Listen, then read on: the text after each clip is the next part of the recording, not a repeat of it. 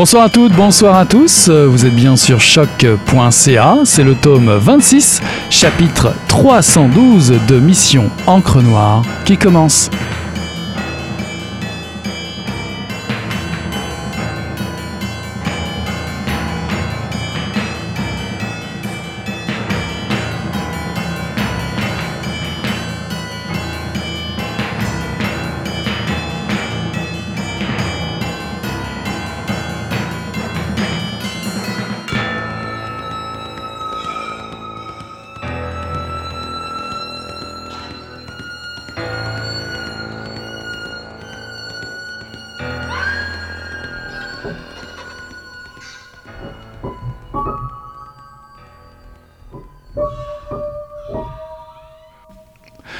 Elle est partie.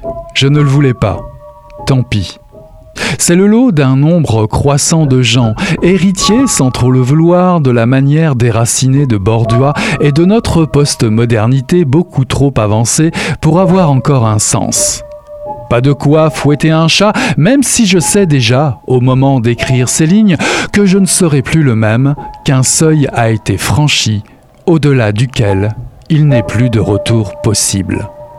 J'ai perdu en quelque sorte avec cette séparation l'illusion d'une croissance à partir d'une quelconque origine. Je ne serai jamais cet arbre que j'avais rêvé d'être, poussant droit et jusqu'à la canopée, chêne ou pruche plusieurs fois centenaire. Je n'aurai jamais, en un mot, la densité d'être de mon cher Osias le duc. Je me vois plutôt condamné malgré moi à l'errance affective et symbolique de Bordua. Et en cela, je communie malgré moi avec tous mes semblables, mes contemporains étranges, emportés par la vague de fond de la détériorisation qui saisit même ceux qui demeurent pourtant chez eux leur vie durant.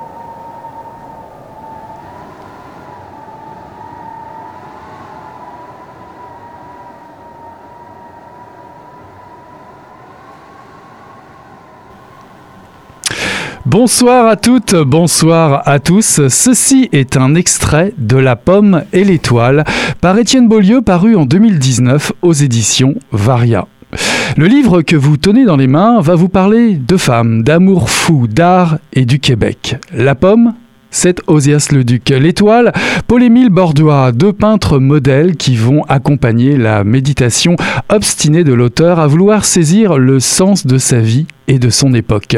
Une exploration égo-historique, comme le disent certains historiens, qui nous invite, chères lectrices et lecteurs, à prendre du recul sur une période de l'histoire récente en examinant la légende qui entoure les deux portraits de ces hommes hors du commun. Une légende qui souffle à l'oreille attentive d'Étienne Beaulieu, alors qu'il se retrouve, à l'origine de ce projet d'écriture, aux prises avec un grand chambardement intérieur. C'est donc à partir de la relation entre deux générations, entre le maître le duc et l'élève Bordua, qu'Étienne Beaulieu va témoigner de ses bouleversements personnels et à l'échelle collective, à travers les grands changements qui secouent le monde et en particulier ici, ceux qui accompagnent la naissance du Québec moderne. Ne vous y trompez pas, cher public, cet essai littéraire passionnant ne cherche pas à vous démontrer quoi que ce soit, mais bien, je cite l'auteur, à vous aider à bien passer la journée, à vous donner le plaisir de mettre des mots justes sur ce que vous ressentez depuis l'enfance sans trop y penser. Dressons alors le décor. À gauche, le tableau Les trois pommes d'Ozias le Duc, datant de 1887, et à droite, l'étoile noire de Paul-Émile Bordua de 1957. Au centre, nous accueillons l'auteur, Étienne Beaulieu. Bonsoir. Bonsoir. Alors, vous vivez à Sherbrooke, vous êtes l'auteur de nombreux essais littéraires, dont les très remarqués Splendeur au bois Beckett, paru chez Alias en 2018, et L'âme littéraire chez Nota Bene en 2014. Vous êtes également éditeur au cahier littéraire Contre-jour et aux éditions Nota Bene, et responsable de la programmation correspondance d'Isman, dont la 17e édition aura lieu du 8 au 11 août prochain. La pomme et l'étoile comme un avis de tempête dès les premières pages. Avant toute chose, je vous cite. Ce livre est un appel à prendre soin de l'intelligence dans un pays qui refuse d'en être un. Alors j'ai envie de vous demander tout de suite comment est né le projet de cet essai et dans quel contexte aviez-vous besoin de laisser parler une certaine, une certaine colère, pourrait-on dire? Euh, certainement une colère. D'ailleurs, dans Splendeur au bois mon précédent essai, il y avait un chapitre sur la colère. Euh, J'ai l'impression qu'on a oublié les vertus de la colère, euh, ou du moins qu'on est en train de les redécouvrir dernièrement. La colère, c'est d'ailleurs le premier mot hein, de la de, je pense, de la littérature occidentale, l'Iliade, oublions-le pas, commence par la colère d'Achille. J'ai l'impression que la colère, euh, elle est, euh, fondatrice. Elle a quelque chose de, comment dire, d'une impulsion initiale pour quiconque veut poser sa voix dans le concert littéraire qui, qui a cours. C'est assez, euh, c'est assez fondamental de, d'avoir, euh, comment je dirais, euh, un carburant colérique pour écrire. C'est ce qui donne des œuvres au long cours, je pense. C'est ce qui donne des œuvres qui euh, peuvent traverser le temps aussi et qui peuvent se métamorphoser. Dans mon cas, la colère au départ, c'est une colère écologique hein, avec Splendor au bois Beckett. Dans La pomme et l'étoile, ce récent essai, je pense que la colère, elle est plus d'ordre comment je dirais, historique ou de mémoire, parce que je trouve que euh, nous sommes dans une époque qui a très peu de mémoire et qui euh, oublie très facilement les grands noms euh, du passé. Donc, c'est en particulier pour cette, dimension-là que ma colère était, dirigée en particulier contre la Révolution tranquille québécoise qui avait fait fi de tout ce qui la précédait, ou en tout cas du grand mythe dont on fait souvent de la Révolution tranquille, hein, qui serait comme un renouveau absolu, et non pas l'Émile Bordua, et le symbole par excellence. Or, moi, je voulais montrer Paul-Émile Bordua doit beaucoup à son maître, Osias le Duc, peintre symboliste de, du début du 20e siècle, en fait de la fin du 19e et du début du 20e, qui doit beaucoup aux ateliers d'art chrétien de Maurice Denis, euh, quelqu'un qui est très enraciné dans la tradition chrétienne, paysanne, très une tradition très locale, où il vit à Saint-Hilaire, où il est pomiculteur, comme son père l'était, gagne sa vie autant en vendant des pommes qu'en vendant des tableaux. Quelque chose de profondément humble, profondément enraciné dans sa culture. Euh, c'était euh, un des aspects, disons, que je voulais souligner d'abord et avant tout. Mhm. Voilà. Au, cœur de votre carburant colérique, comme vous le dites, j'aime beaucoup cette expression. Alors évidemment, on trouve Osias Leduc et Paul-Émile Bordois. En quoi ces deux artistes peintres symbolisent-ils pour vous la faille qui sépare deux époques? Je pense que Paul-Émile euh, c'est assez simple de le de le relier à la Révolution tranquille. Hein. C'est lui qui publie donc en 1948 le refus global dont on a fait le symbole de la Révolution tranquille à venir. Hein. Donc une dizaine d'années avant, un petit peu, un peu plus qu'une dizaine d'années euh, avant la Révolution tranquille. On oublie souvent donc, comme je le disais, que son premier maître, Osias le Duc, lui, était le grand peintre du Canada français, de ce qu'on appelait jadis le Canada français, qui ne voulait pas dire euh, ce que ce qu'on entendait jusqu'à tout récemment par Canada français, c'est-à-dire les francophones hors Québec. Euh, le Canada français, donc c'était bien sûr euh, l'ensemble de tous les francophones qui euh, étaient principalement au Québec et aussi dans, un petit peu évidemment en Acadie, au Manitoba, en Ontario évidemment, et qui essaimaient tranquillement pas vite hors de la province de Québec. Mais c'était principalement ce qu'on appelle aujourd'hui les Québécois. Or, euh, le Duc a été, comment dire, rangé dans les musées. Euh, on a on a laissé de côté ce grand peintre, ce grand penseur aussi. Ça c'est quelque chose on oublie. Si si on si quelquefois on se souvient du peintre, on oublie encore plus souvent que c'est un grand penseur, euh, un grand penseur très chrétien. Il faut pas se le cacher, mais dont la pensée, je pense, euh, a, beaucoup beaucoup à nous apprendre encore aujourd'hui, notamment en ce qui concerne l'écologie l'environnement, l'enracinement dans le territoire. Euh, moi, je pense que Osias le Duc est beaucoup plus actuel que Paul-Émile Bordua.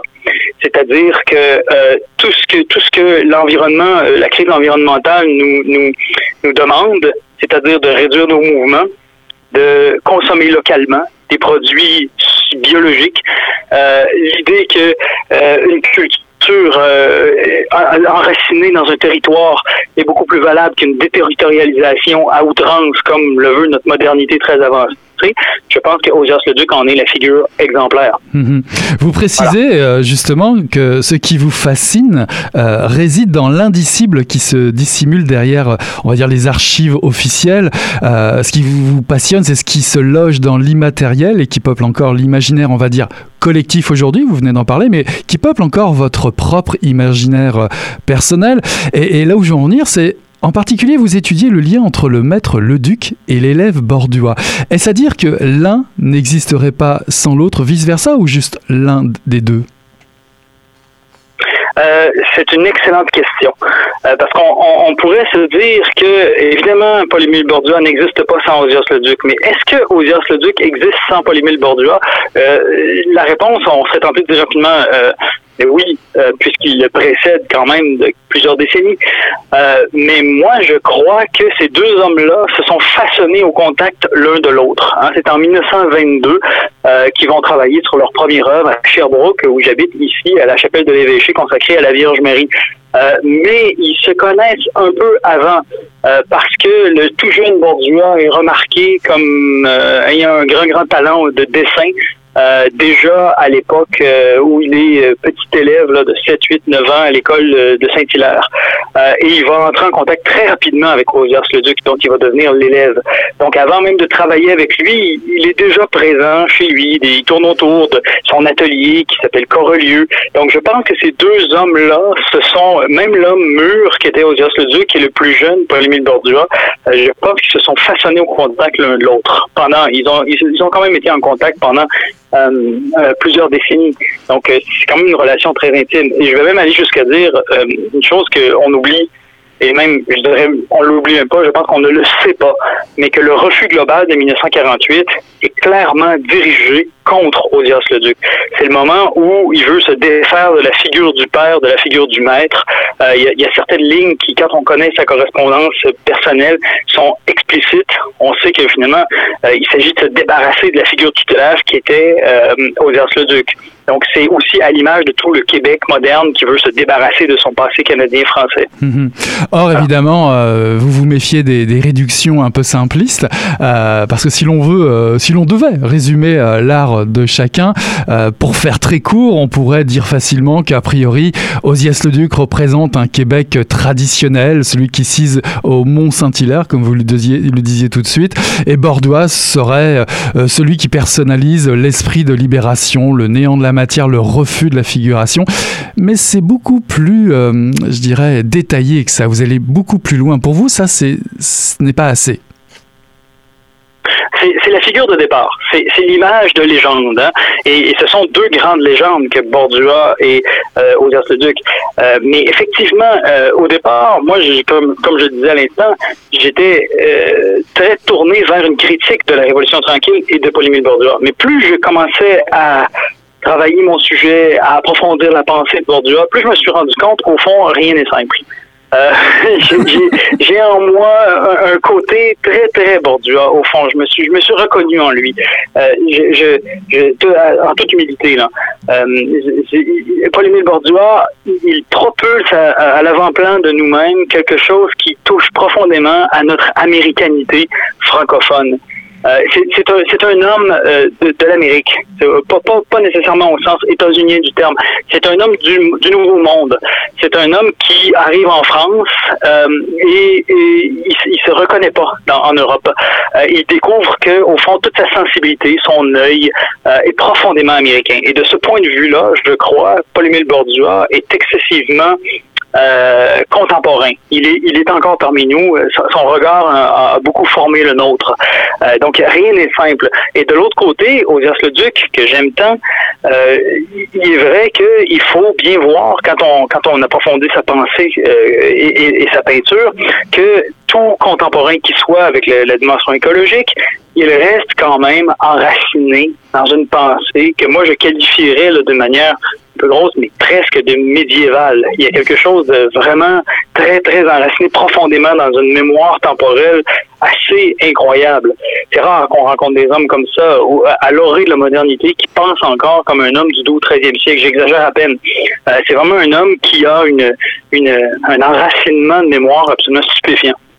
Alors pour faire rencontrer, rien n'est simple. Ah ouais, pour faire rencontrer les, les, époques, euh, vous, vous, citez un exemple, enfin une anecdote qui est, qui, qui, qui est assez intéressante. C'est vous écrivez que vous êtes allé visiter la maison natale de, de, de Saint-Hilaire de, de Osias Leduc avec vos étudiants du cégep, du cégep de Drummondville. Euh, J'aimerais savoir, dites-nous, qu'est-ce que vous y avez trouvé et que, que reste-t-il finalement d'Osias Leduc là-bas? Que reste-t-il aussi euh, là-bas qui pourrait interpeller ou qui a peut-être interpellé ou pas du tout vos étudiants? Euh, ce qui est très étonnant, c'est que les deux maisons sont à quelques centaines de mètres de distance, environ 800-900 mètres. Euh, et c'est deux époques complètement différentes dans ces maisons-là. Euh, la toute première, donc la maison natale d'Audias-le-Duc, très rudimentaire, excessivement canadienne-française, donc une maison en, en bois rond. Euh, si, vous voyez ce que je veux dire. Une maison qui accueillait environ une quinzaine de personnes, multigénérationnelles, très pauvres, euh, avec des, chambres euh, très petites, où un lit tient à peine, où l'espace central est chauffé par le bon vieux foyer canadien-français. À côté de ça, la maison de Bordua, qu'il a fait de ses propres, en fait, il en a été l'architecte et il l'a même construite en majeure partie de ses propres mains. Euh, pas seulement, mais en majeure partie, et donc qui est excessivement moderniste, que les habitants de Saint-Hilaire appelaient la boîte à beurre ou la boîte d'allumettes, euh, tellement elle était, euh, comment je dirais, ultra fonctionnaliste.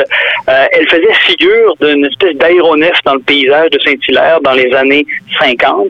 Euh, Aujourd'hui, cette architecture-là, je pense, euh, est devenue très conventionnelle. C'est ça qui est très étonnant, c'est que mes étudiants se promenaient dans la maison de Bordua et ils voyaient pas ce qu'il y avait d'extraordinaire dans cette maison-là. Ça ressemblait à la maison que leur oncle s'était fait construire l'année dernière ou que, ah oui, c'est vrai, on a déjà eu une maison comme ça quand j'étais petit.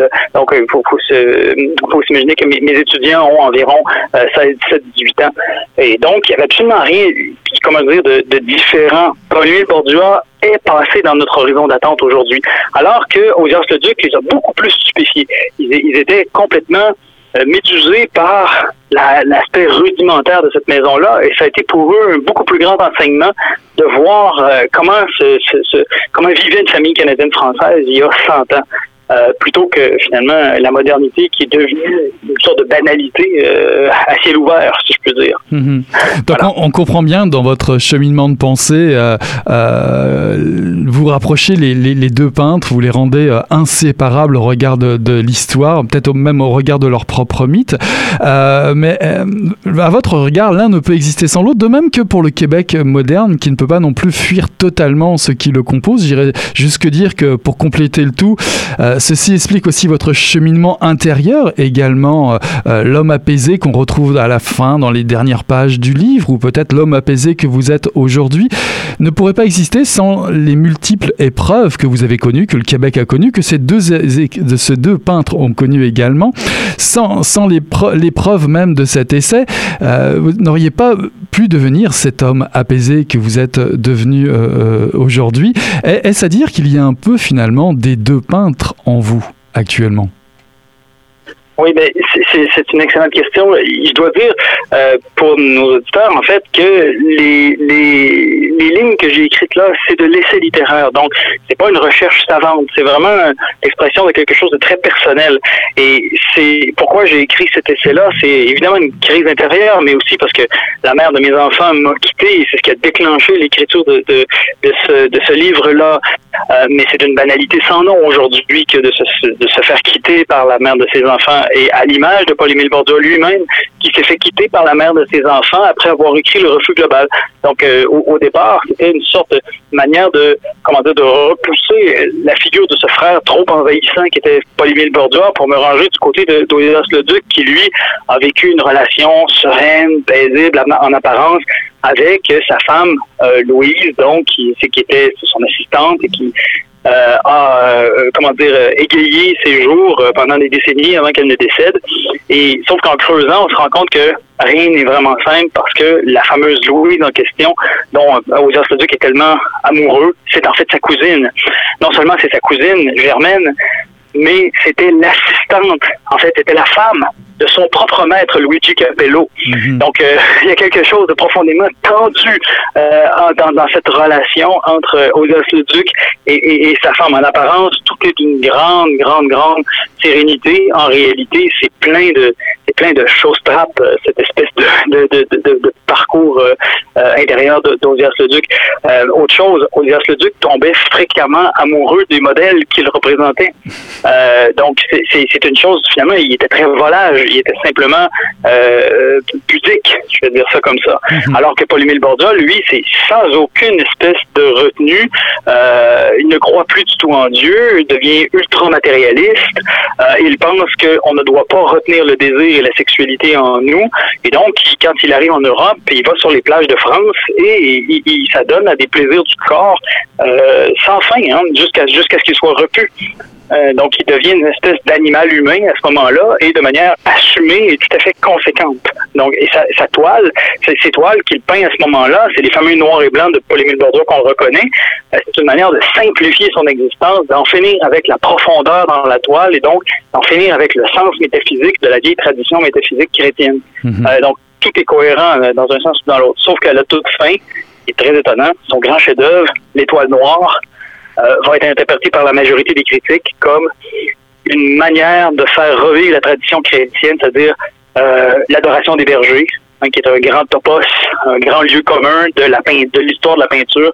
Donc, l'adoration des bergers revient. Euh, l'étoile en question peut tout à fait être l'étoile du berger. Euh, et l'étoile noire en question est une inversion de, de, l'étoile spirituelle qui représenterait euh, la présence de Dieu sur nous. Donc, rien n'est simple. Ces deux hommes-là se répondent, sont en parfaite symétrie. ils sont intriqués comme les deux pôles, finalement, oui, de ma pensée, absolument, de, de, de, de mon expérience de vie aussi. Alors, il faut préciser... À la fois Il faut préciser à, nos auditeurs et, auditrices qu'ils vont rencontrer de magnifiques euh, illustrations euh, des œuvres des deux peintres. C'est un magnifique objet que vous allez avoir dans les mains tout au long euh, de, votre lecture. J'aimerais revenir un petit peu en arrière. J'aimerais parler d'un des grands sujets aussi de, de votre livre, c'est votre point de vue sur le refus global. Ce fameux manifeste qui a été publié en 1948 à Montréal et qui effectivement tourne le dos aux valeurs ancestrales et catholiques de la société euh, québécoise. Alors une fois encore, vous optez pour une, une lecture euh, nuancée que vous jugez euh, nécessaire, car vous n'oubliez pas de préciser que au-delà du, mythe de, de, l'ouverture vers un Québec moderne, vous rappelez aussi le fait que l'individualisation galopante des rapports sociaux, des rapports économiques, a des, quand même des conséquences terribles, et vous l'illustrez en évoquant par exemple le, doc, documentaire de Manon Barbeau en 98, les, les enfants du reflux, du refus pardon, euh, global.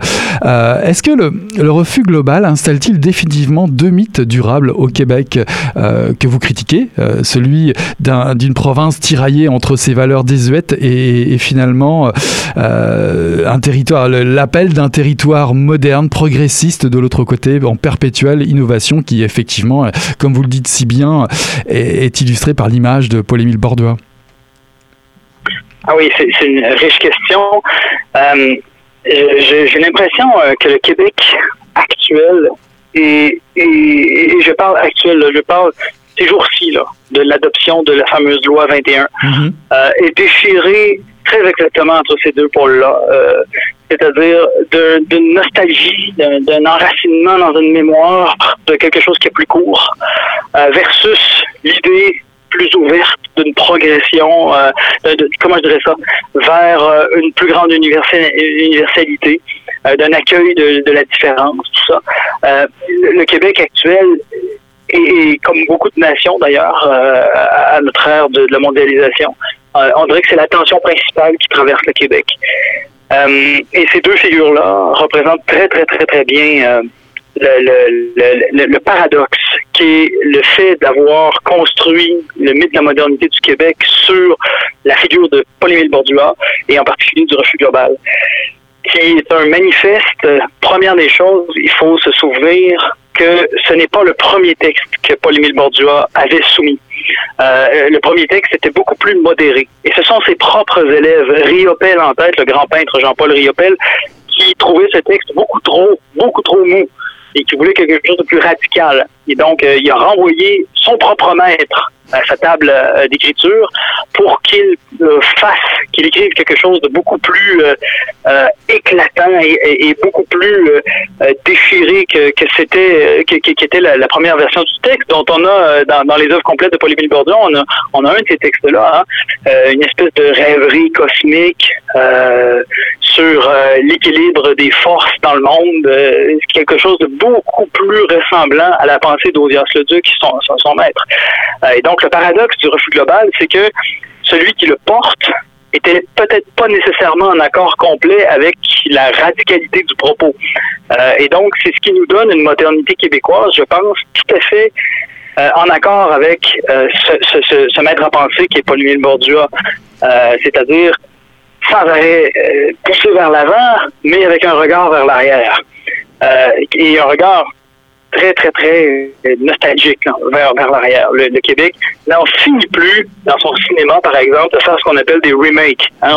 On, refait la petite aurore l'enfant martyr, on refait euh, les, les, les, belles histoires du pays d'en haut, on refait sans arrêt les mêmes histoires comme pour s'assurer que euh, le passé en question existe bel et bien. Un peu comme Paul-Émile Bourdieu lui-même rêve sans arrêt lorsqu'il est à Paris ou à New York, qu'il rêve sans arrêt au Québec qu'il a quitté et qui demande à ses frères euh, qui demande à sa famille de lui trouver une maison sur le bord du Richelieu, juste à côté de Saint-Hilaire, où il reviendrait vivre. Et d'ailleurs, il a rêvé à ça euh, jusqu'à la toute fin de sa vie. Hein. C'était son projet final. Euh, il voulait revenir à Saint-Hilaire. Donc, il y, a, cette espèce d'ambiguïté-là dans la pensée de Bourdieu qui est tout à fait contemporaine, mm-hmm. qui, constitue même, je dirais, l'horizon de pensée des Québécois d'aujourd'hui. Alors il y a un, chapitre passionnant en, parlant de remake. Ce n'est pas votre, votre cas ou le cas de plusieurs personnes au tournant des années 2000. Euh, vous nous faites mesurer euh, l'impact qu'on ressent encore que modérément aujourd'hui de l'avènement de revues de création littéraire indispensables à notre histoire culturelle ici euh, au Québec. Ces années 2000 ont donné naissance à bah, Contre-jour, dont, dont, vous êtes l'un des artisans principaux. Euh, Mémoire d'encrier, vous citez L'Inconvénient 5, Nota Bene, euh, la maison d'édition que vous dirigez actuellement. Alors, il y a d'autres exemples, hein, j'imagine. Euh, je, ne cite que ceux qui sont dans votre livre, mais il doit y en avoir pléthore d'autres de, depuis. c'est, que représentent ces créations à, à ce moment-là de, de, je dirais, de l'histoire des créations des revues littéraires ou des maisons d'édition littéraires? Que représentent ces créations à vos yeux? N'est-ce pas celui de ne pas tomber justement dans le piège de ce, que, ce dont ce, dont vous parlez aussi dans votre livre, de ne pas refaire ce qui a été déjà fait, de ne pas replonger dans ce fameux remake, ce fameux passé, d'essayer de, refaire une copie conforme de ce fameux, euh, de cette fameuse révolution euh, tranquille. Alors, pourquoi cette création est si essentielle à vous? Euh, c'est toute l'expérience de contre-jour pour moi qui, qui d'ailleurs se termine ces jours-ci. Je, passe la main à Thomas Mengi, un plus jeune, donc qui va prendre la relève. Euh, donc, été pendant 18 ans à contre-jour à, tout, euh, un des animateurs principaux, on va dire ça. À contre-jour, moi, toute cette expérience au sein des revues culturelles, pour moi, a été extrêmement formatrice. En particulier le début des années 2000, euh, qui est un moment d'effervescence intellectuelle absolument incroyable, dont les livres d'histoire ne parlent pas encore, mais ça ne saurait tarder. Euh, c'est un moment où c'était bouillonnant. Mais le seul problème, c'était que euh, les acteurs étaient ceux de la génération X, c'est-à-dire ma génération, ceux qui viennent tout de suite après ceux qu'on a appelés les baby boomers. Et donc, ces, ces gens-là, euh, n'étant pas démographiquement très, très puissant, je veux dire ça comme ça, une population qui est en manque de, de, de, reconnaissance, euh, ça fait en sorte que c'est passé sous le radar des historiens. Mais ça commence déjà à... Euh, il y a plusieurs articles qui commencent à sortir, plusieurs livres même qui commencent à souligner à quel point c'est un moment d'effervescence incroyable, autant que euh, ceux, les années de la Révolution tranquille. Euh, mais qu'est-ce qui jouait là, justement? Euh, c'était l'impossibilité de refaire la révolution tranquille. C'est ça qui est, et j'ai souligné maintes fois dans les articles à contre-jour, dans les éditoriaux, dans les présentations publiques qu'on a fait, euh, que tout l'héritage de la liberté est un héritage empoisonné. Pourquoi? Parce que euh, on peut pas hériter de la liberté. C'est impossible. C'est carrément impossible. Parce que si vous refaites la même révolution pour la liberté, vous, en fait, c'est pas une révolution, c'est une continuité du même. Euh, et vous n'êtes pas libre, vous ne faites que refaire ce que vos devanciers ont fait. Alors que si vous faites le contraire, si vous dites, bon, ben moi je fais la révolution justement pour en finir avec la société de la liberté, et vous êtes tenté par l'autoritarisme, comme c'est le cas de beaucoup de nations aujourd'hui, je pense au Brésil, je pense à l'Italie, je pense à toutes sortes de nations, euh, en fait, vous venez de nier la liberté. Donc, c'est dans un cas comme dans l'autre, on, on, on, hériter de la liberté est une sorte de euh, c'est comme s'il n'y avait pas de, suite possible. C'est dans les deux cas un cul-de-sac intellectuel. Et c'est ce qui nous a saisi au début des années 2000. Jeunes intellectuels arrivant sur la scène, euh, quelle, est, quelle est la voie à suivre? Mhm. Euh, quelle est la voie à suivre? C'est une question vraiment, et c'est de, là que sont nés, par exemple, Contre-jour d'un côté, l'inconvénient de l'autre, toutes sortes de, revues qui aujourd'hui n'existent plus. Je pense à Biscuit chinois, je pense à, à Dialoguer, des revues dont presque personne n'a entendu parler, mais qui sont nés en même temps et dont les projets intellectuels euh, ont en quelque sorte tourné court, euh, sauf une qui s'appelle Cécelon, en fait qui s'appelait Cécelon, qui est morte il y a, il y a, une vingtaine d'années, mais qui est devenue la maison d'édition Le Cartanier. Mhm. euh, et donc, c'est quand même euh, important de le souligner, c'est de, de, cette effervescence-là qui est né Le Cartanier, euh, sans doute la maison Alto un petit peu plus tardivement, mais beaucoup de maisons d'édition sont nées là au Québec, beaucoup de revues sont, sont nées là, et c'est en, quelque sorte une façon de se poser collectivement la question qu'est-ce qu'on fait maintenant? Maintenant que la fin du cycle de la Révolution tranquille est terminée, euh, quelle est la suite?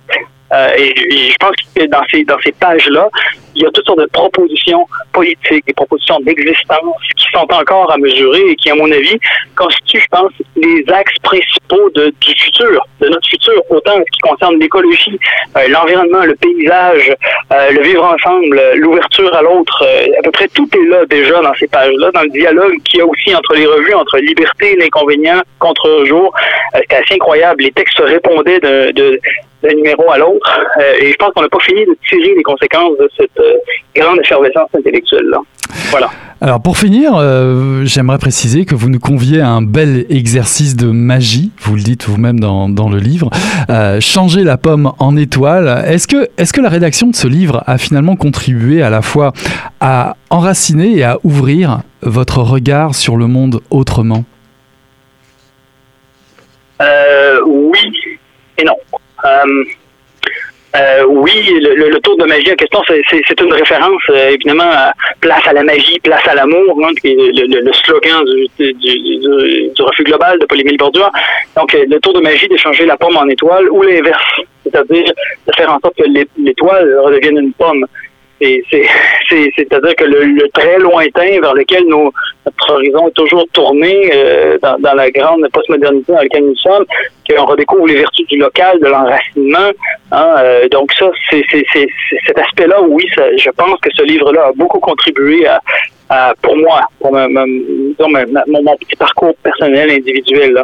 Euh, mais j'essaie de penser à l'image de toute une collectivité. J'essaie de pas penser tout seul dans mon coin. Et je pense que ce serait très prétentieux de dire que ce qui m'arrive à moi tout seul euh, est, exceptionnel. Je pense que c'est d'une très grande j'allais dire banalité, mais c'est d'une très grande. Je, partage ça avec beaucoup de mes contemporains, ce souci-là de revenir de revenir, de, de, de, de, faire la marche, peut-être pas de marche arrière, mais en tout cas, euh, de, faire un retour. Hein, je pense que c'est un mot vraiment important aujourd'hui, le retour euh, vers ce qu'on a perdu, ce qui, qui est l'essentiel qu'on a laissé en chemin. Euh, et à, toutes sortes d'égards. Euh, je suis pas en train de dire qu'il faut revenir euh, à l'Église catholique c'est pas là, euh, c'est pas là mon propos, mais qu'il y a, il y a, certaines, il y a, certaines, comment je dirais ça, valeurs, certaines choses essentielles qui nous échappent aujourd'hui, qui étaient pourtant à portée de main il y a quelques décennies. Comment, comment c'est-il qu'on ait perdu ça? Voilà. C'est un peu euh, le sens de ma réflexion. Euh, c'est ça, c'est là où ça m'a pas changé complètement. Non, c'est là, écrire un livre, ça reste écrire un livre. Hein? C'est, c'est, il reste toute une tant que la société ne suivra pas cette voie-là, euh, mon petit changement personnel n'aura euh, pas d'effet euh, pour mes enfants, pour les gens qui, que j'aime, qui sont alentour de moi. ça ne changera strictement rien pour eux. Sauf que si ça peut être un incitatif à changer des choses, absolument, pourquoi pas. En tout cas, il y a une, citation de René Girard sur le mensonge romantique. en gros, vous dites, enfin, il dit, en amour, il y a trois personnes impliquées, les amoureux et l'autre, ici aussi, chers lectrices et lecteurs, pour pasticher René Girard, il y a vous, le livre et un auteur, un auteur qui devient écrivain sous vos yeux dans ce magnifique essai La pomme et l'étoile paru en 2019 aux éditions Varia. Étienne Beaulieu, merci beaucoup d'avoir été notre invité ce soir.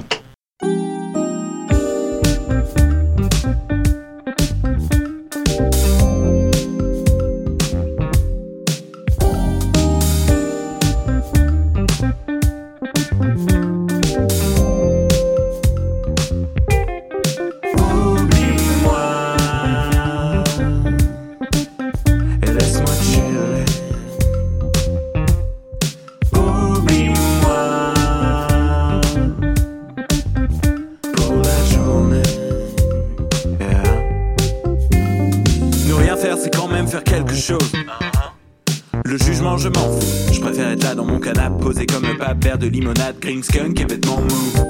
On se retrouvera quand j'aurai l'envie. Je t'écouterai, oui, c'est promis. Là, je suis l'enfant méchant qui veut perdre son temps. Ils vont dire que je rappe le miel et les abeilles. Mais j'ai l'habitude, je me suis fait au venin depuis le temps. Les doutes, j'en suis revenu depuis longtemps. J'ai juste pris l'autre vibes pour la journée. Laisse-moi kiffer, ah, laisse-moi chiller. J'ai juste envie de rien,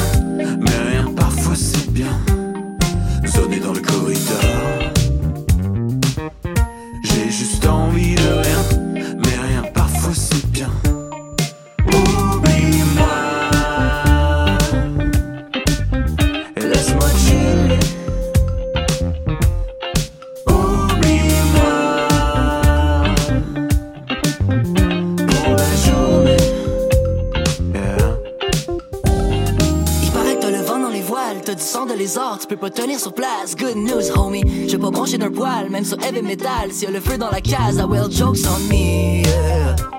J'ai la manette pour snow sur la planète comme Michael dans Click. Yeah. Color green, coupe de canette, monte à brague tu peux me laisser tranquille. Y'a de l'espoir dans le fond de l'édit si tu cherches une part distancée.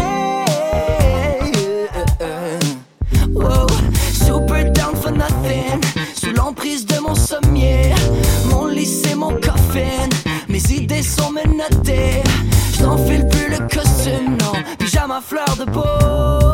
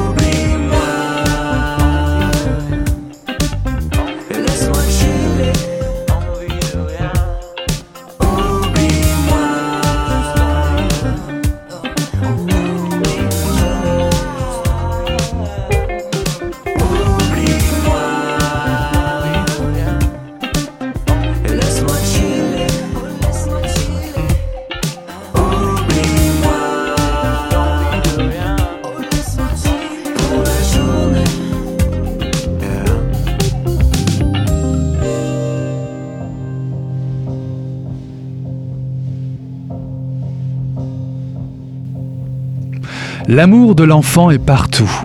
La joie est possible, mais le bonheur, chose exigeante s'il en est une, est moins probable. Les livres seront bien loin derrière au terme de notre vie. Nous aurons écrit, et puis quoi encore? Des mots ingouvernés, et puis quoi encore? Quand j'y pense, Ça me fait un effet de vide, de nausée. Le vieillissement, voilà ce que nous aurons écrit.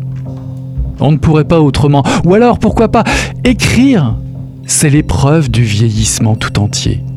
Le reste, la mémoire des compromis, ces moments où nous devenons tous un peu flics à notre manière, selon nos peurs et nos tempéraments et nos conditions de vie. Je crois que nous pouvons nous y retrouver, disciples de toutes les littératures.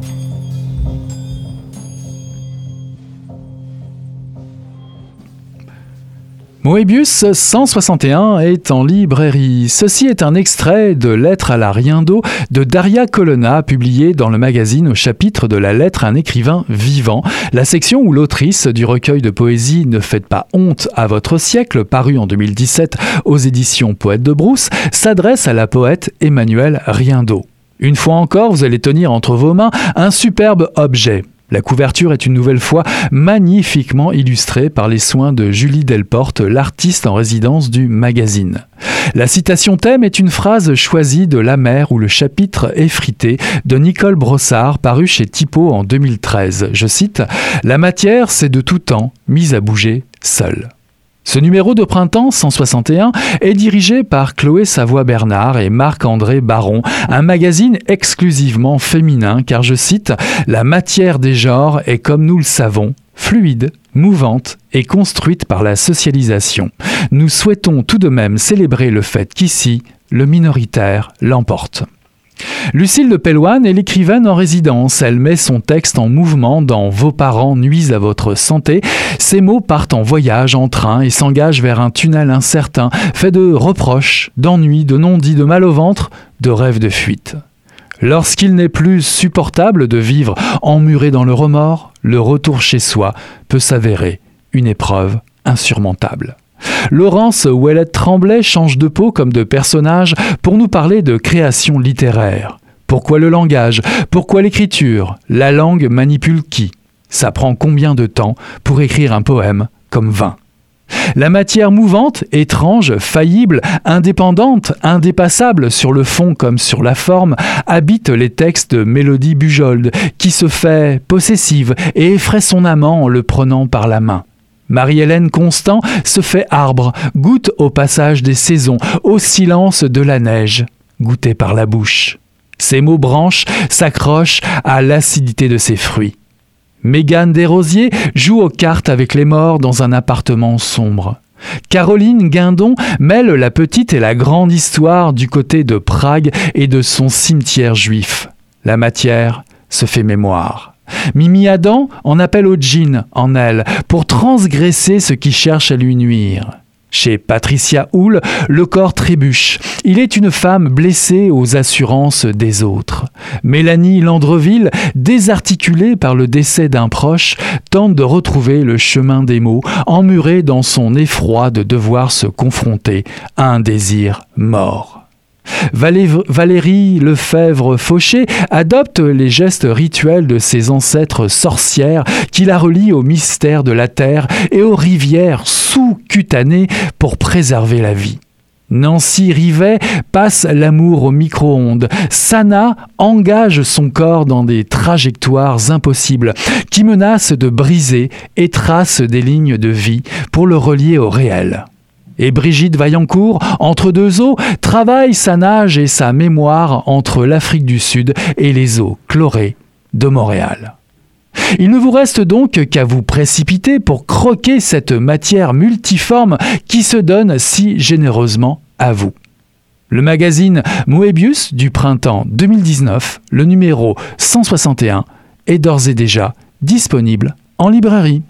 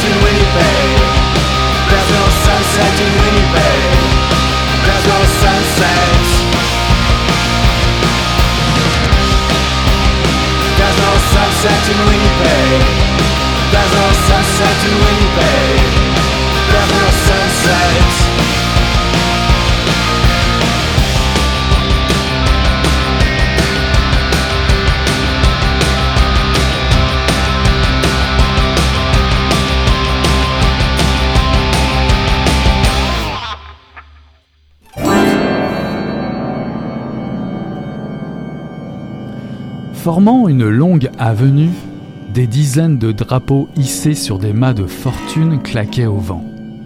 C'étaient les emblèmes de réserves amérindiennes dont les représentants s'étaient déplacés des quatre coins du pays. Pour la première fois depuis longtemps, sans doute depuis l'émergence du Red Power il y a 50 ans, l'activisme indien s'était ravivé près de 300 tribus Sioux s'étaient accordées pour s'opposer ensemble sur un même territoire et sans recours à la moindre démonstration de force à ce qu'elles estimaient être la violation de leurs droits tels que décrits en 2007 dans la Déclaration des Nations Unies sur l'autodétermination des peuples autochtones. Contrairement à ce que préconisait cette déclaration, personne n'avait vraiment demandé leur avis aux Sioux Lakota de la réserve de Standing Rock quand il s'était agi de creuser le Dakota Access Pipeline, un oléoduc de 1900 km de long supposé acheminer quotidiennement 570 000 barils de pétrole de la région de Bacon dans le Dakota du Nord vers la ville de Patoka dans l'Illinois une construction qui impliquait de creuser à plus de 10 mètres de profondeur sous la rivière Missouri, unique source d'approvisionnement en eau potable de la réserve, et d'éventrer des sites sacrés dont certaines sépultures où reposaient leurs ancêtres. Ce projet, les Amérindiens l'avaient baptisé The Black Snake, le serpent noir, l'animal maléfique porteur de destruction et de catastrophes qui vient menacer le troisième monde de la spiritualité Sioux le monde souterrain où circule l'eau, à côté du ciel, où règnent les constellations, et de la terre, où demeurent les hommes.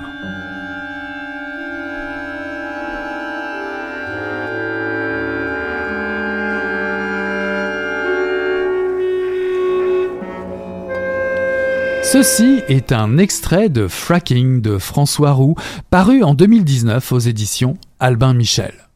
Si ce roman se déroule en Amérique du Nord, plus précisément dans les vastes prairies du Dakota, le couteau qui se plante en terre et qui intoxique les champs et les cours d'eau nous concerne toutes et tous.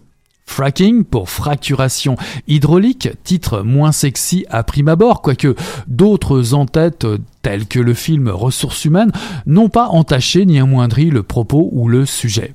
Cette fracturation permet donc de forer à la verticale puis à l'horizontale un puits d'acier pour capturer les hydrocarbures emprisonnés en profondeur dans les pores de formation schisteuse en provoquant une fissuration de la roche par une série d'explosions. Sous la pression de fluides injectés et polluants, à partir de ces points d'impact, le pétrole libéré s'écoule. Nous sommes dans l'Amérique qui a élu Donald Trump. Nous sommes dans le temps d'une guerre de territoire. Nous sommes dans le temps du mouvement protestataire de Standing Rock. Nous sommes dans l'héritage honteux d'une législation barbare de l'administration Cheney dispensant les compagnies pétro-gazières de se préoccuper de toute forme de pollution de l'atmosphère et de protection des ressources en eau potable. À croire que l'Amérique, qui s'appropriait sans vergogne le territoire des Premières Nations à 3,10$ l'hectare grâce à l'Homestead Act d'Abraham Lincoln en 1862, n'a pas changé d'un iota et s'attaque avec plus de rapacité encore à son sous-sol.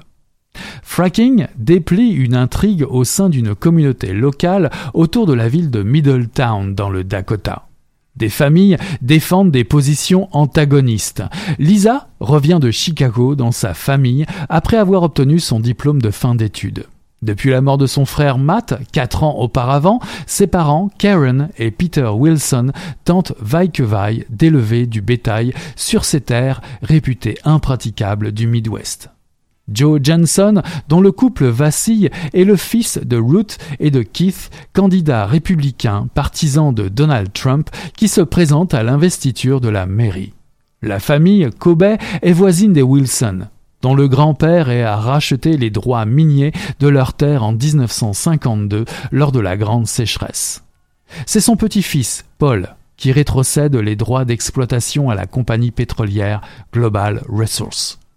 En l'espace de six ans, Karen et Peter ont perdu 18 de leurs bêtes depuis que Global Resource a installé ses foutus puits sur le, le terrain autour du ranch.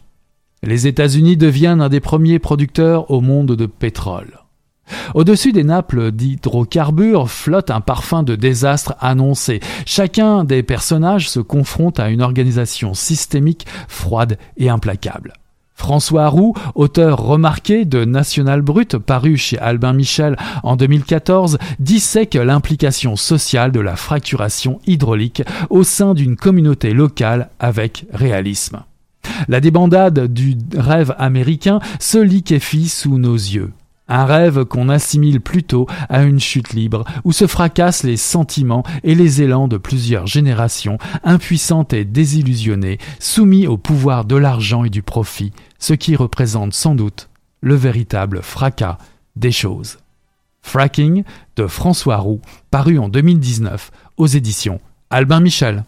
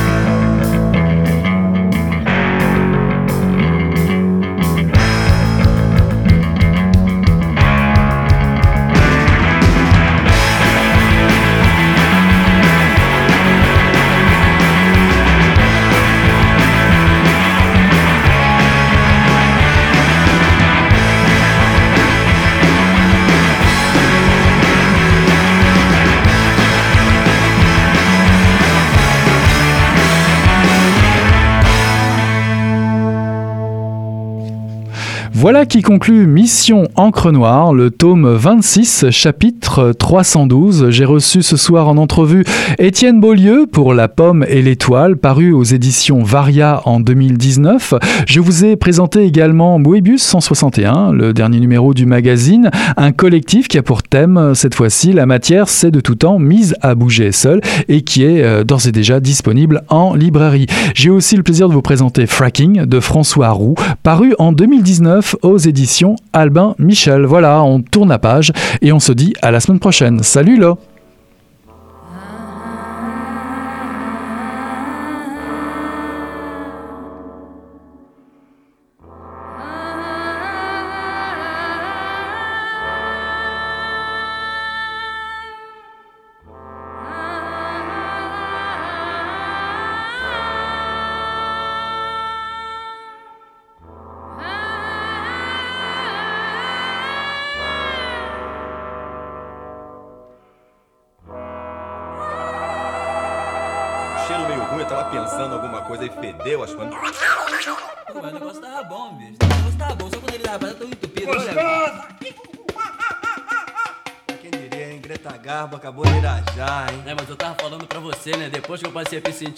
negócio ficou diferente.